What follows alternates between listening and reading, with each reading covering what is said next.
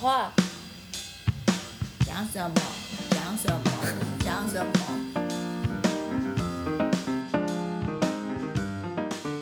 各位听众，大家好，欢迎收听 Sky in the World 再次的播出啊！我们今天是人物专访的单元，我们今天呢，请到了一位网络作家，他也有一个非常厉害的粉丝专业哦，是墙边我的偶像这样子。我看到他在憋笑，这样，哎，没有开视讯，看着别人的视讯也蛮爽的。场景人，这位人物呢，也是引起我们许多的编辑的好奇，所以今天专访呢，并不是只有墙边我一个人，还有我们瑞士的 B 边，还有我们的法国的豆豆，这位贵宾呢，他现在目前人在德国，不是要取代 CS 的位置，但是他。或许会用德文跟我们打招呼，我们来听一下。好，今天我们的贵宾就是 Felicia 哎、大家好，Moin Moin。啊，Moin Moin 啊，这个 这个厉害，这是什么意思？Moin 是北德的招呼方式哦，哦 Moin。，M O I N Moin。，moi moi，好可爱哦，在夹馍哟，我来夹崩哈。呵 欢迎欢迎，我是墙边喊走是包猫。好，那今天呢，我们非常开心可以请到 Felicia 来到我们节目当中。她呢，这个神秘的粉丝专业的名字非常的长，好，先让我试试看来念一次哦。坐在神经科学与音乐的角落看世界，好，是不是很酷？又有神经科学，又有音乐，当然最重要的是还有角落啊，不是，是还有世界。其实第三大元素是猫吧？哦，对啊，对啊。啊，对这个头像就是一只猫，有只要有猫哦，本平台就绝对会关注你这样。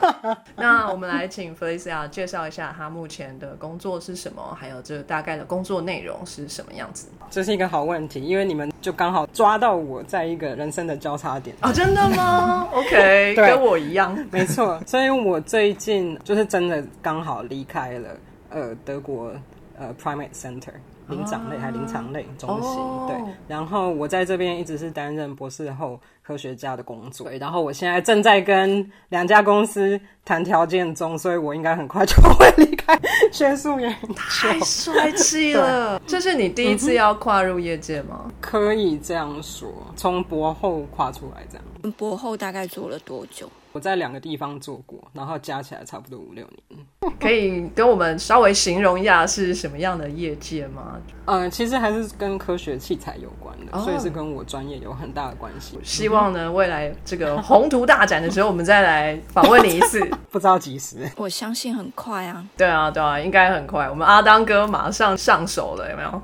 整个便当都吃的那么开心，他那个还是大主管抢着要立刻加紧面试流程。最极限这样。我们来先谈谈你的博后工作好了，大部分 focus 是在什么样的研究？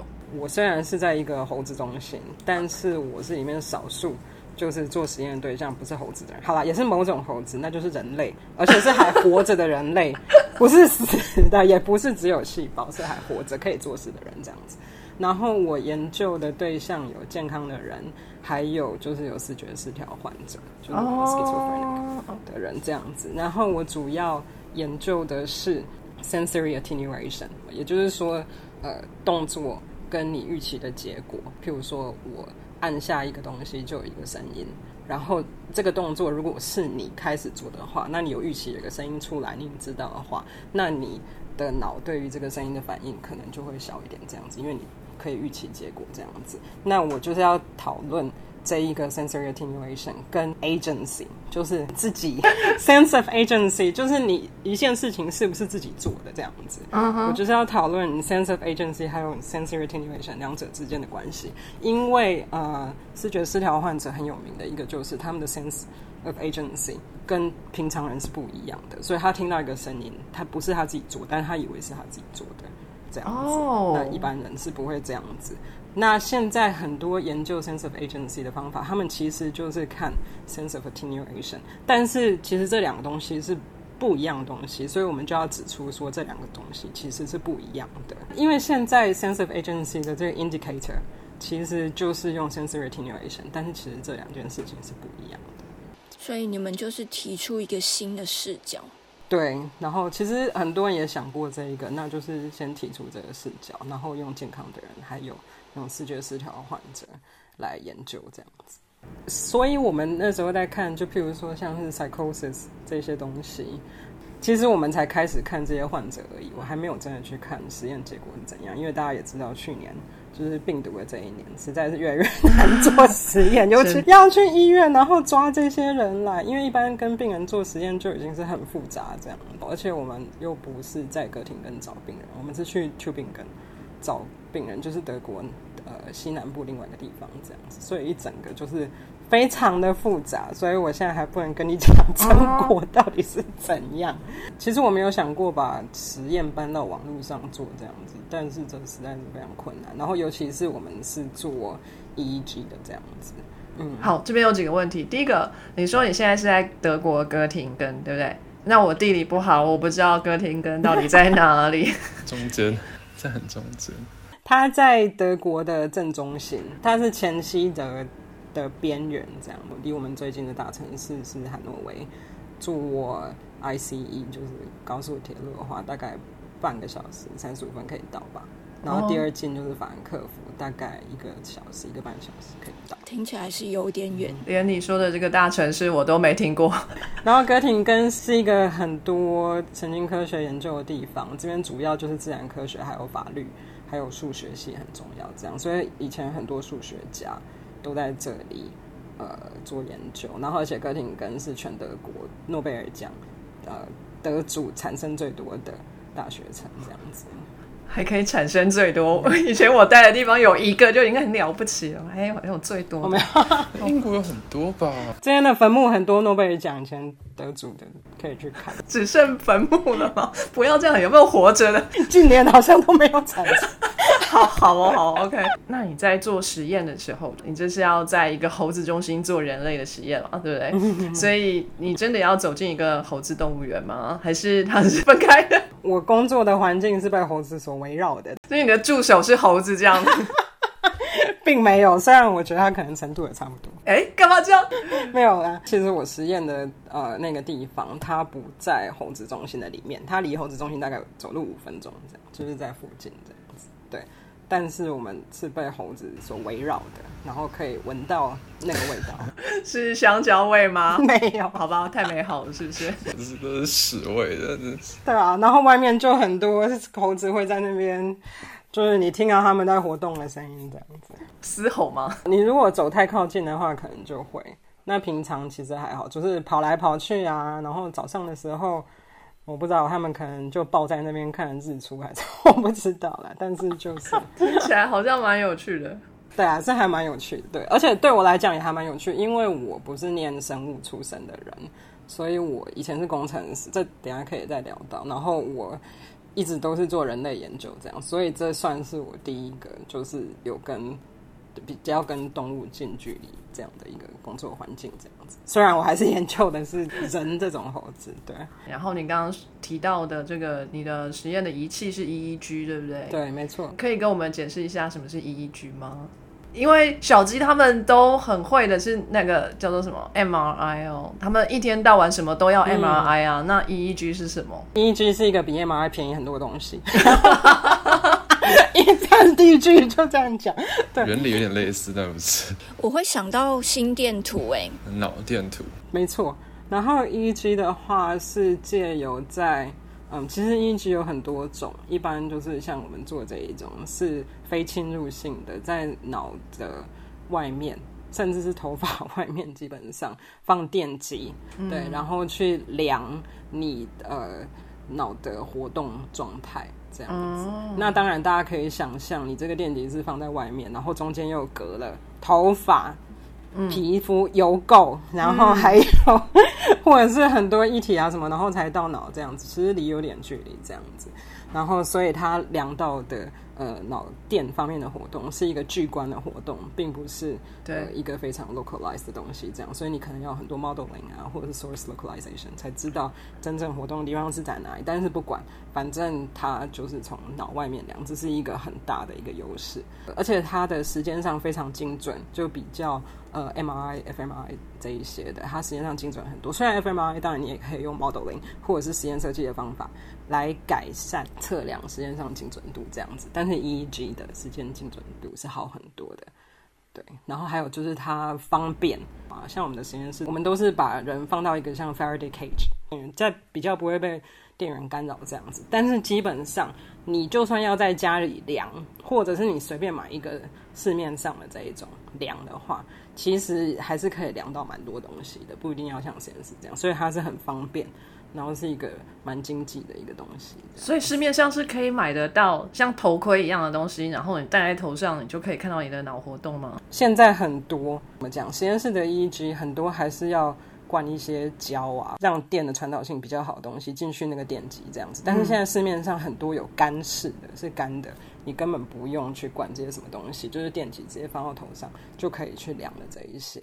所以现在很多新创公司有一些 biofeedback training 什么这一些，他们其实就是利用一个很简单的一个电极，大家就放在头上，用一些软体什么的把它连线以后去量你呃就是 EEG 脑波上面的活动量，然后让大家去训练，譬如说睡眠呐、注意力呀这种东西。所以现在如雨后春笋，公司很多都忙出来。还有蛮多不同的呃公司想要用这个来走向比较脑机界面的应用，也是有，就是用来看有没有办法，就是截取一些个人的想法，或者就是你的对动作预期，然后可以直接跟机械进行互动，也是有这样的公司。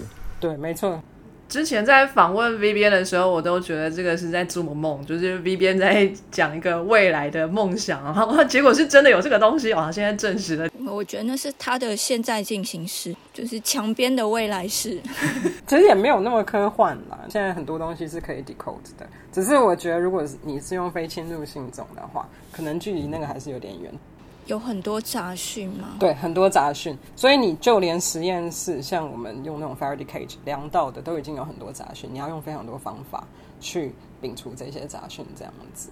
但是有另外一种 EEG，就是是 intracranial 的，就是在直接贴在脑上那种，尤其是癫痫的病人。ECG 对，没错，ECO。像这种的话，那精准度就很高，那这种其实就可以 decode。贴在脑上是说脑壳要拿起来吗？对，要手术才要钻洞，就是把锅盖打开了，然后是放进去这样对，要盖回去。啊，好可怕哦！脑子打开的那个算是比较真实的讯号，然后脑子没有打开就是掺有杂讯，所以可以用来对比之后学到杂讯大概长怎样，然后再把它去除，可以这样。这是一个好问题，我猜一定有这种 paper，只是我没有去细看过。V 边有看到，呃，我也没有就是印象比较特别深刻，但其实就是还是我觉得应该也是不少人在做这种类似的比较，还是有蛮多难度的，因为毕竟它是几成千上万的神经所凝聚起来的的 single channel 的就单一通道的讯号，很难就是直接还原出原本的讯号，所以就是之前都就是看到这个 Elon Musk 公司嘛，他们就是要做在颅内的记录单一神经细胞的这种呃脑机界面，这是在理论上是可以达到最好精准度的，就是需要做到这一点。可是它当然就是有其他的缺点嘛，就是它可以看到的讯号比较少，也需要非常侵入性的方法。没错，讲到 Elon Musk 这个就好吧，对这个 Felicia 很有很有意见。可以另外聊的意思。我想听，我想听，可以骂脏话吗？你以后要去业界哦。先把链接贴给墙边看一下好了。还是不要好了，我已经骂到没力了。是的，因为上次真的还引起一些论战，可以等他下次的可能今年夏天有新的发表会的时候再来谈一次吧，应该是不错的时机点。嗯，脑波或是那些讯号，那是波形吗？然后它是叠加的。嗯，看脑波的方式有非常多种，最基本最基本的实验方法就是他会用一个刺激，然后重复的去进行一个 trial，然后呢，到时候把这个脑波一段一段的，呃，跟这一个刺激有关的 trial，把它截取出来，就是一样的时间。就譬如说我有一个声音哔哔哔这样子，然后呃，把脑波量下来以后，我把 B 的时候当做时间是零，然后在这个零发生之前，可能负三百 milliseconds 到呃零这个零发生之后五百 milliseconds 之类，把这一段脑波截取出来，然后把全部这一些讯号加在一起，然后把它平均起来。这一个是一种方式，所以这个是最简单的方法，这个叫 event related potential ERP。那这个后面理论就是说，除了跟这个 B 有关的这个脑讯息，其他都是杂讯。所以呢，如果我就一直重复这个，然后把它平均掉的话，那可能就可以呃提高我的 signal to noise ratio，可能就是可以。那这个是最简单的一个方法。然后我呃也做过其他的方法，一个就是呃 time frequency analysis，所以这个是看呃时间上面每一个频率变化的不一样这样子，然后也是相对一个刺激这样子。然后我博士的时候也做过脑不同区位之间相位的变化，就是 phase synchronization analysis。那这个的话，就是你可能呃在因为 EEG 大家也知道，平常都至少有三十二、六十四个电极一起放在头上这样子。那你可以把相距比较远的电极，例如说呃 frontal 的部位，或者是嗯 temporal 的部位，拿两个电极出来，然后去看说。这两个电极所呃截取到的这一些脑波，它们相位之间的变化会有没有什么差别？跟你的实验状况这样子，所以这其实要很大的那个讯号处理上面的一些技巧这样子。那现在当然有很多呃什么 EEG lab 什么这一些很多事情都可以处理，但是呃最好还是会自己去弄这样子。那我比较好奇哈，一像核磁共振，它是产生一个电磁波吗？就是一个强大的磁铁，是不是？去看那个什么水分子的震动还是什么鬼的？就是里面氧的含量这样子，应该是说已经氧化的程度，应该这样说。水的震动好像微波炉啊，记错了哈。那是 MRI，那是 MRI，不是 fMRI，你刚才搞混两个东西了。一个是看结构和看功能，这是不一样。哦哦，又又不一样哈？怎么那么多？啊有，那之前那个庄老师那个是结构还是功能？功能吧。庄老师做功能，但是曾老师做结构。嗯，他比较看就是就是就是不用跟血流有相关的，一个是看血流，一个是看就是神经束，所以这是不一样的东西。好，那 EEG 呢部分大概就是。留在这里好了，就已经超过我可以理解的部分了。OK，好，那呃，我想要了解一下这个思觉失调症的病人，呃，跟一般的人，呃，来做一个测试的话，那可以大概描述一下你这个实验设计是什么样子吗？OK，其实听起来很复杂，但是做起来很简单。所以基本上就是呃，在这个实验里面，受试者他们要去学习说，在电脑上按两个键。就每个键会产生一个不同的声音，例如说你按第一个键，它就会产生一个高音，然后按第二个键，它会产生一个低音，这样子就是让他们学习到这个关联。然后呢，在主要的实验里面，这些人他们就是要依照荧幕上的指示去按这个键，按一或是二这样子。那这当然有呃有顺序或者什么，就是呃实验有很多 conditions 这样子。那这再说，反正主要的。呃，用意就是在于说，让他们按键的时候可以产生一个他可以预期的声音，或不能预期的声音。就例如说，本来按第一个键都是高音嘛，然后有的时候就突然产生低音这样子，那就是他没有预期的声音。当有一个不能预期的事情发生的时候，一般你脑的反应就会比较大一点，就想说现在是怎样这样子，有脑产生的这一个情形。然后再去跟最后的问卷调查去做比较。那这个问卷调查其实非常简单，我们就是问这个受试者说：“你认为刚才你做这些事情是你自己做的吗？还是是我不知道电脑做，或者是神帮你？不知道哪里来这样？那我们就用这一个问题来当他的 sense of agency 的这一个评分这样子。然后，所以我们是用这一个，嗯，他们回答。还有跟他们脑的情形，看中间有没有相关这样子。那我们是预期说，在正常人里面呢没什么相关，但是在病人的身上可能就比较有相关。然后对于病人来说，可能就算不是他自己做的，就是这声音没有相关的时候，他可能也觉得说这是我，或者是别的情形这样子，就应该要跟正常人不一样才对。那思觉失调症的患者应该不是一直都处于就是跟这个世界脱离的状态吧？他们也有发作跟不发作的这个区别。你要怎么知道他现在是不是在发作的状况？这样子，我觉得这个就是呃，用病人做研究最困难的事情之一，因为其实每个病人的情形很不一样，所以你得到的这一些呃。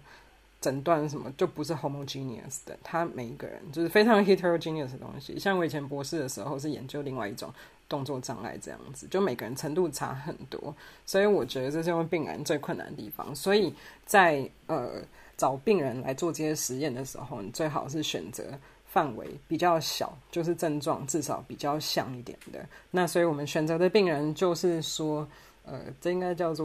Positive 吧，这种 symptoms 就是说没有声音的时候，他也会有幻听这一种，因为有是相反的这一种情形这样子。那我们是选择这一些会，譬如说会有幻听的人还是什么，但是也不能太严重，就是你至少要能够跟他沟通，然后而且他还能做蛮多事情的这一种病人这样子。为什么 V 边要微微的笑？发生什么事？对啊，就想到那个无法沟通的状况，有点那个 frustrating，困难困难，对啊。就是有程度上的差别，对，然后用药上面这一些也要程度比较相当的病人才可以，对，就因为每个人用药情形也是不一样，然后用怎样药什么这一些都是啊，有稍微要选择这样，所以用病人做研究的话是还蛮困难的，常常就是可能学生或者是做实验的人要在等状况可以，或者是哦医生诊断 OK，然后才 OK，那我们做实验，而且有时候病人还不一定肯这样子，就是你要有。病人要同意这样子诶，其实 EEG 这个东西设置差不多都要至少差不多半个小时吧，就是你手脚比较快的话，对对对，就是因为量到好的讯号才可以开始。每个人头发的情形或者头皮的情形不一样，不一定可以量到好的讯号，所以设置时间需要一段时间。那你可以想象，这些如果视觉失调患者，他本来就已经有点怀疑你到底在做什么，对不对？然后你还在他头上弄了。至少半个小时、一个小时，大家应该全部人都已经崩溃了这样子，所以这个其实真的还蛮困难的。是谁决定要纳入这个病人到这个研究里面？是医生吗？或是你们一起？这要精神科医生才可以，这个都不是我们就是做基础研究的，因为我们都没有。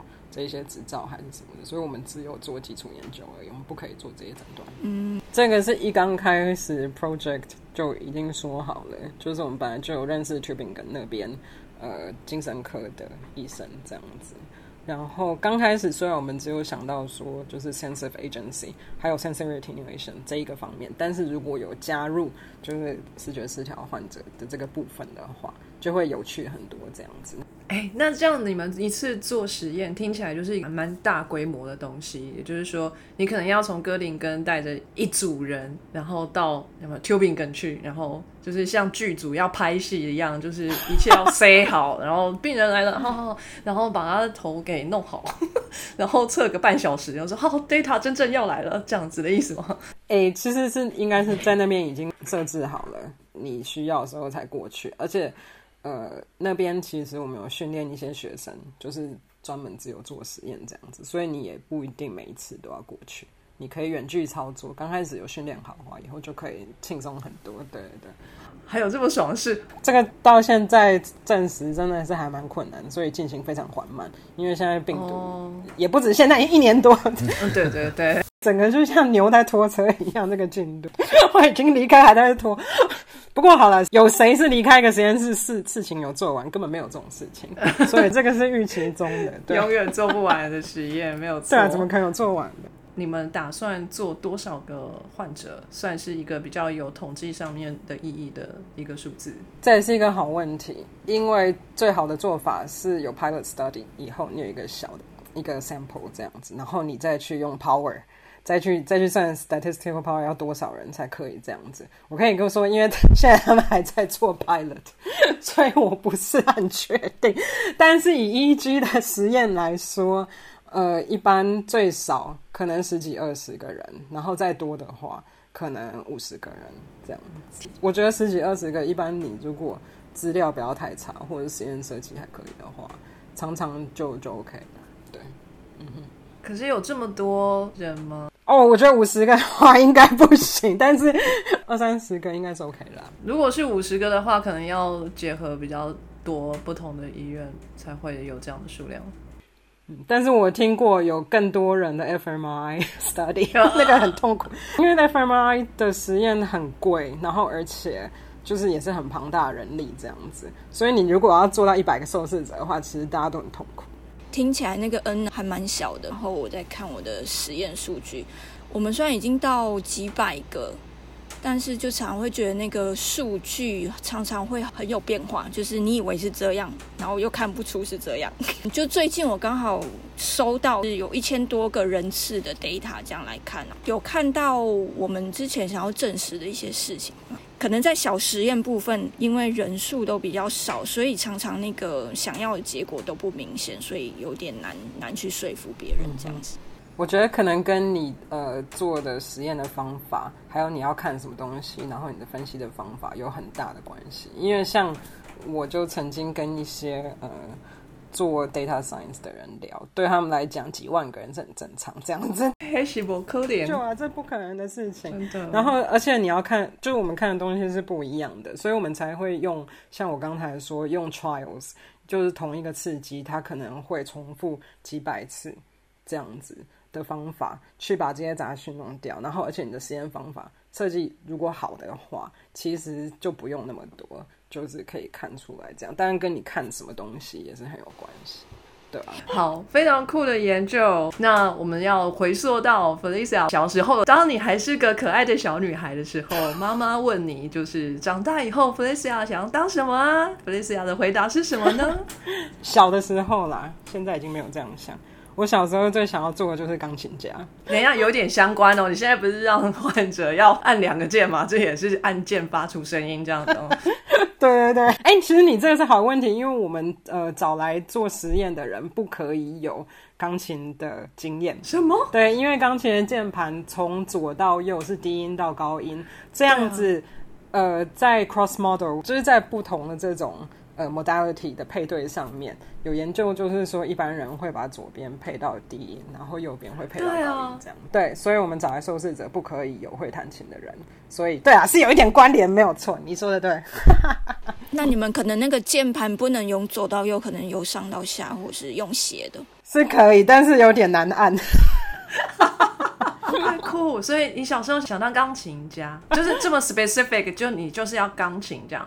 对，因为我从大概四五岁吧就开始学琴这样子，然后我一直都很喜欢，所以天哪，你是第一个我听过喜欢弹琴的孩子。Oh my god，大家都觉得很痛苦，被绑在那个琴前面，所以才会想要当钢琴家。OK OK OK，所以四五岁就学钢琴，小天才耶，音乐神童。没有，就我自己喜欢而已。这样，因为我妈小时候有学钢琴，所以我家里就。一直都有钢琴这样子，然后自己我自己就喜欢，但是其实我父母亲都不是音乐家，所以我爸爸是电机工程师，然后他是从电机工程师做到管理这样子，管理的阶级，然后我妈妈是做进出口贸易的，所以我家没有科学家，也没有音乐家，但是因为家里有钢琴，然后小时候我妈妈可能就觉得给我学个兴趣吧。培养所谓的气质这样子，结果最后也没有培养。但是我很喜欢钢琴，怎么会没有？伯母自己本身就非常有气质啊，伯母自己就会弹了。对啊，她有气质，我没有。你干嘛这样？但是我就从小就很喜欢的。然后可能有一个原因，就是因为我是独生女，所以我都习惯一个人，然后做自己的事。那其实一个人可以做最棒的事情之一，就是可以弹琴。弹琴太棒了，就是你可以把所有外界的事情都隔绝。就是把自己关在一个音乐世界这样子，所以我从小就很喜欢音乐。嗯，我也是独生女啊，从小我就希望旁边可以有朋友或者兄弟姐妹，就我孤独到要死。你既然想把自己关起来，这个太奇怪了，跟独生女无关。对你不要怪在独生女身上。但搞不好她弹的时候，她会觉得她在跟那些古时候名音乐家相遇，现在在跟莫扎特约会，一个一个幻想也是不错。我从小学也真的只能。哥哥爸爸只会打，之后就不会了。你知道单手到双手就是无法双手，就是一直都是单手这样。嗯，要练琴。是，我知道了，可以吃饱再谈。没有啊，我从小就很喜欢古典音乐。小的时候最喜欢作曲家是肖邦这样子。哇塞，浪漫。对，小时候很浪漫。那个时候，你都穿粉红色蓬蓬裙在那里弹吗？对，穿漂漂亮亮的。我那时候很喜欢肖邦，因为我觉得就是很多愁善感这样子。然后我小学的时候，大概就把肖邦作品都弹过这样子，然后或者是一些比较浪漫的一些作品这样子，对啊。那你到现在还是喜欢肖邦吗？还是现在已经变成爵士乐？我尝试学过爵士乐，但是跟古典音乐很不一样，还没有太多时间去学，对我来讲是很困难的。我最讨厌他那个什么几分之几的那个附点音符，就是烦死。节奏鬼吹得出来什么粉红豹，哪可能？好好那个那个节奏是非人的节奏。那曲子写的很好。我听别人弹都很棒，这样对，好酷哦。那什么时候你开始不往音乐走了呢？还是你真的有去读音乐班？我其实从小到大都没有读过音乐班，我有考过音乐班，小学毕业的时候有考。然后我那时候有考上，但是呢，我那时候是考好玩，因为其实我国中的时候，就是我跟着我爸妈搬到香港住了一阵子这样子。然后我那个时候就是在香港念国际学校，所以我虽然那时候在台湾有考上音乐班，我并没有去念。然后对，然后我在香港住了一阵子以后，我就又回台湾读国中最后阶段这样子。你是国中的时候去到香港，两年左右这样，差不多对。然后在最后紧要关头要考联考的时候再回台湾。为什么要这样？人人生这样子选择最难的时刻回来，觉得好困难哦。对啊，就是从英国的教育体系就突然被转到台湾这样子，然后而且要面对联考。对，但是 anyway，然后我就上的是普通的国中，然后也是上普通的高中，这样一直都没有上音乐班，但是我一直都有。呃，上私人钢琴课，然后我爸妈其实虽然他们不想让我成为音乐家，但是他们一直很支持我学习音乐，这样，所以一直让我跟一些教授啊什么上课这样。他们希望你把音乐当成兴趣而不是职业的意思。对，没错，因为他们觉得音乐家生活困难，然后我那个时候就一直觉得爸妈怎么这样。后来我长大以后，我自己朋友非常多都是音乐家，我突然就觉得哇，感谢爸妈。虽然科学家生活也好不到哪里，但是好像还是真的有比音乐家好。好吧，那你会不会后悔？就是当初应该要坚持，不要跟爸妈去香港的。再不过就是两年而已，而且还要回来考联考，真是就让我去念个音乐班嘛。其实我完全不会后悔，而且我觉得其实这是一件好事，因为很多人就是长大以后出国念书，可能就觉得。呃，有受到文化冲击啊，或者是在国外不习惯还是什么的。我觉得我可能在青少年的时候，就是更早的时候，完全都已经经历过这一些。然后，而且我那个时候是呃，怎么讲，整个学校环境很不一样。我在台湾的时候，一直是上。很普通的学校，就是公立学校，然后都是一些平常人这样。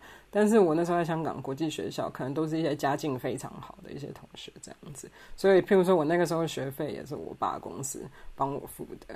然后，因为这些人家境都非常好，他们就是呃生活习惯是不一样的。像我那时候小时候，英文还没有他们那么好。因为我是只有在台湾，可能就是跟家教学英文这样子，但是他们英文是母语这样子，所以我从很小的时候就已经有有受过一次这样冲击，所以我长大以后我再出国，对我来讲是没有差别，而且因为有这一段时间的训练，在语言上面一直都不是一个问题，这样子。对，是我很习惯读外文。对，嗯，那当初国中到香港去念书，这个决定是家人帮你决定的，你自己有智慧的余地吗？还是你也只能选择跟着家人去？国中生他就什么选择？当然就跟着爸妈。对啊，嗯，了解。尤其你又是独生女，是不是？你一定要带在身边 这样。当然，对。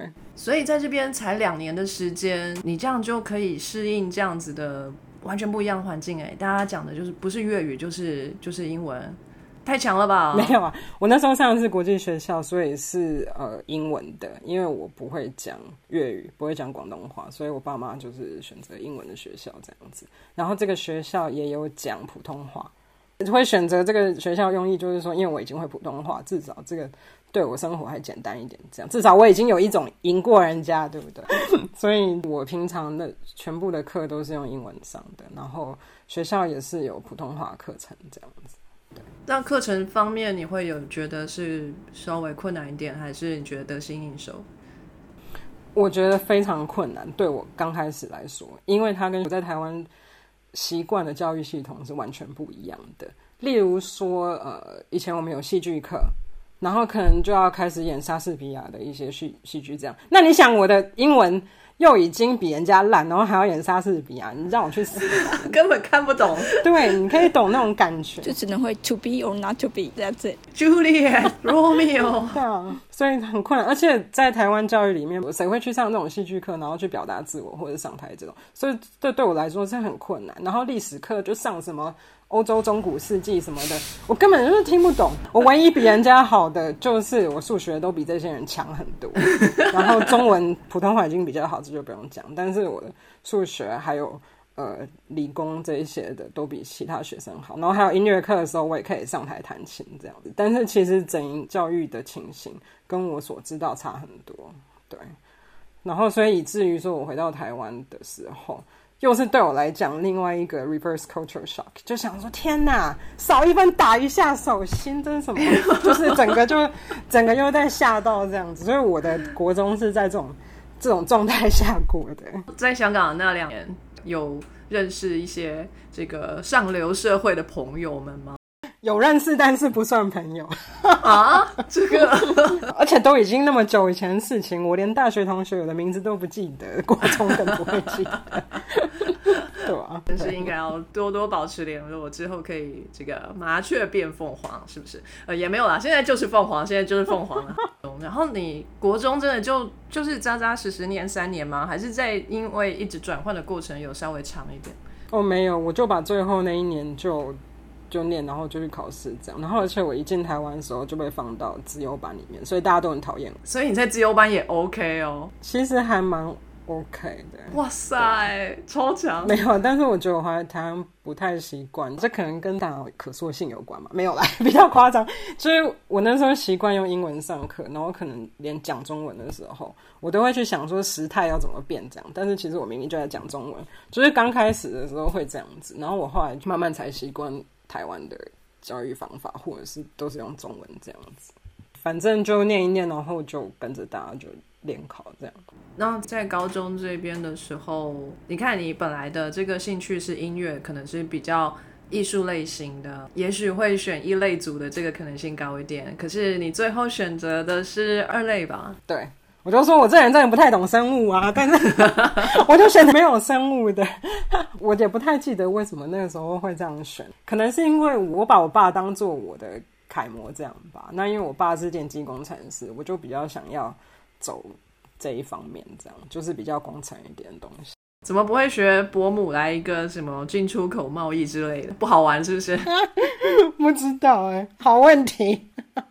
我觉得在念高中的时候就有一个目标，说，哎，我大学要考什么样的科系吗？还是你就是没有这样子的打算？分数让你到哪里就去哪里之类的？其实我完全没有想要去哪里，我心里就只有想说，我可以练琴就好。我就是想要太夸张！你这么爱，就是这么爱好。所以其实我心里一直没有很明确一个目标。然后，而且我那个时候大学其实是推整嗓的。我那时候就是听说，哎，清大有一个钢琴社，然后可以那个在湖边练琴。湖边弹钢琴撒小，这有多浪漫？对啊，就觉得哇，好棒这样子。而且我就想要呃离开台北，不想要住在家里，我就想要搬出去住。这样想说太好了，新竹刚好就不用在台北，这样也不会太远，周末可以拿衣服回家洗。我一直都没有很拼，想说哦，想要上哪里什么。其实我高中的时候也没有补习，因为我觉得补习很浪费时间。我可能就请一个家教，我爸妈让我问问题这样子。大部分时间在练琴。对，我比较喜欢练琴这样。不过我这个人还蛮自律的，所以我会先把要念的书念完，然后再去练琴这样。然后为了要练琴，你的书就要念更快。所以你当初推甄，就是你怎么去锁定这个推甄的系所的？我完全已经忘记了。可能跟我爸讨论过吧，我爸就觉得，哎，像这种工程管理还是什么的，哎，以后做的呃工作可能就很多，很有趣啊，或者是他觉得有用之类的吧。然后我就我就随便乱选，所以最后去的是清大的哪个系所？工业工程与工程管理学系。工业工程好像很酷哎。感觉包山包海，没错，各种工业都可以去是吗？可以说明一下工业工程是干嘛啦？其实我大部分同学毕业以后，很多人可能就是进职工研究所，或者再更精进别的东西，然后再把这个专长再跟工业工程、工程管理再结合在一起，这样子。很多人他可能就是去当厂长之类的，比较往业界发展这样子啊。可是我不太清楚工业工程到底是什么、是说一个东西要怎么把它做成一个有用的东西嘛？就是比如今天有一块铁在这里，然后你就要把它做成一个铁饭碗哦。那中间 要做什么样的工业工程呢？是这样子吗？所以可能就是你要设计一个工厂，你的铁要怎么变成铁饭碗，然后这个工厂流程要怎么设计，里面的人员要怎么管理，比较不会出错。然后怎样才可以把你的品质弄到最好？就是你出来铁饭碗，可能有的一摔就破，然后可能有的比较好，但是你要把它管理到所有的铁饭碗都是铁饭碗。然后呃，里面的薪水要怎么算，或者是怎么样做是最便宜的，成本上这一些东西。可能最近环保议题都又要考虑进去。对啊，用最少的水去做你的铁饭碗，然后一直到这个铁饭碗已经做好以后，你要怎么去送到别人家里？要用怎么样的 algorithm 去去送是最快，然后可以送最多饭碗这样子、哦之类这一些，可能都是可以当做工业工程的呃一些领域，其实蛮多管理的成分在里面对，非常多。感觉还蛮像爸妈的结合。对，B 边说的好，果然是伯父伯母的小孩啊，不能偷生，不能偷生 的。所以你真的有在清大湖边练琴吗？有啊，我以前还当过差不多一年钢琴社社长，哇哦！然后大家都笑说这个是清大音乐系。所以清大钢琴社都在干嘛？这去参加比赛吗？没有啊，吃便当、听音乐、聊天，真的真的，大家可能就在那边一起听某个录音啊，某某个钢琴家录音还是什么，然后就去买买便当啊，坐在那边吃，一起听音乐聊天。你不要破坏我对钢琴美女的这个幻想，这样超没气质的。你吃便当的时候有翘脚吗？千万不要跟我说有。没有坐板凳而已。没有，可是我觉得他们吃便当是配很有气质的讨论，就是哎，这个音乐家怎样怎样，你的音乐如何如何。然后假捞爸本还得不后啦。我们也常常办音乐会，有独奏，然后也有双钢琴这样。因为当你有很多人一起会弹琴的时候，那双钢琴让大家一起上台是最最迅速、最有效率的表演方法，所以你就可以找到很多钢琴伙伴，这样子还蛮不错的。我现在脑中有一个画面，Felicia 就是清大都是男生的学校，Felicia 一个人穿着粉红色蓬蓬裙在弹钢琴，就是全校校花的一个概念，是这样的意思吗？而且是湖畔哦 那，湖畔哦，还有那个柔和的灯光打在他的脸上，并没有。我跟你说，事实是有一次我跟我一个好朋友，然后还有一个呃法国来在交大的交换学生，我们三个人就是演出三重奏这样子。然后呢，台下就有迷妹在录影。然后我一直到几年以后才看到这个录影，而且是朋友给我看，我都不知道我表演的时候被人家录影。朋友给我看录影，整个那个镜头是拉在那个法国那个大提琴上面，你知道，根本没有人会理你。而且人家说什么这种男生多的地方就是母猪赛貂蝉，根本没有，他只有把你当男人，也是把你当男人而已。好惨哦！对，所以你真的是你们系上少数的女孩子。对啊，而且我们以前有工厂实习，什么都是做黑手什么，所以我现在实验设置什么都是自己趴在地上弄，或者是示波器什么那些 oscilloscope 都是我自己去弄，因为我就是习惯当黑手。我我现在看到一双黑的手在弹钢琴，可是真的啊，像我们工厂实习有呃钣金啊、吹玻璃、焊接什么这一些都是必修。我我不能想象你吹完玻璃那边焊接完之后再去肖邦一曲，对，差不多就是这样子。对，太酷了！你好双面人哦，太帅气了。所以这个很酷的大学生活应该也是蛮精彩的。很开心。对，开心的玩的社团，一个都是男孩子的系所，把自己搞得很 man。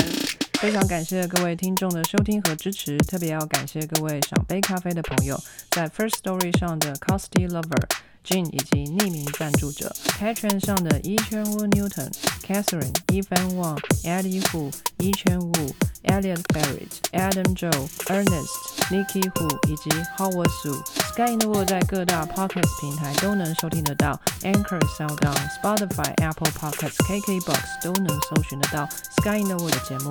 另外，Sky in the World 也会在脸书页面以及 Instagram 上分享科学家的八卦、科学新知，还有编辑们的日常给大家。有任何问题以及意见，都可以在各大平台上留言让我们知道，我们将竭尽全力为您寻找答案。欢迎追踪分享 Sky in the World，让更多人知道有趣的科学哦。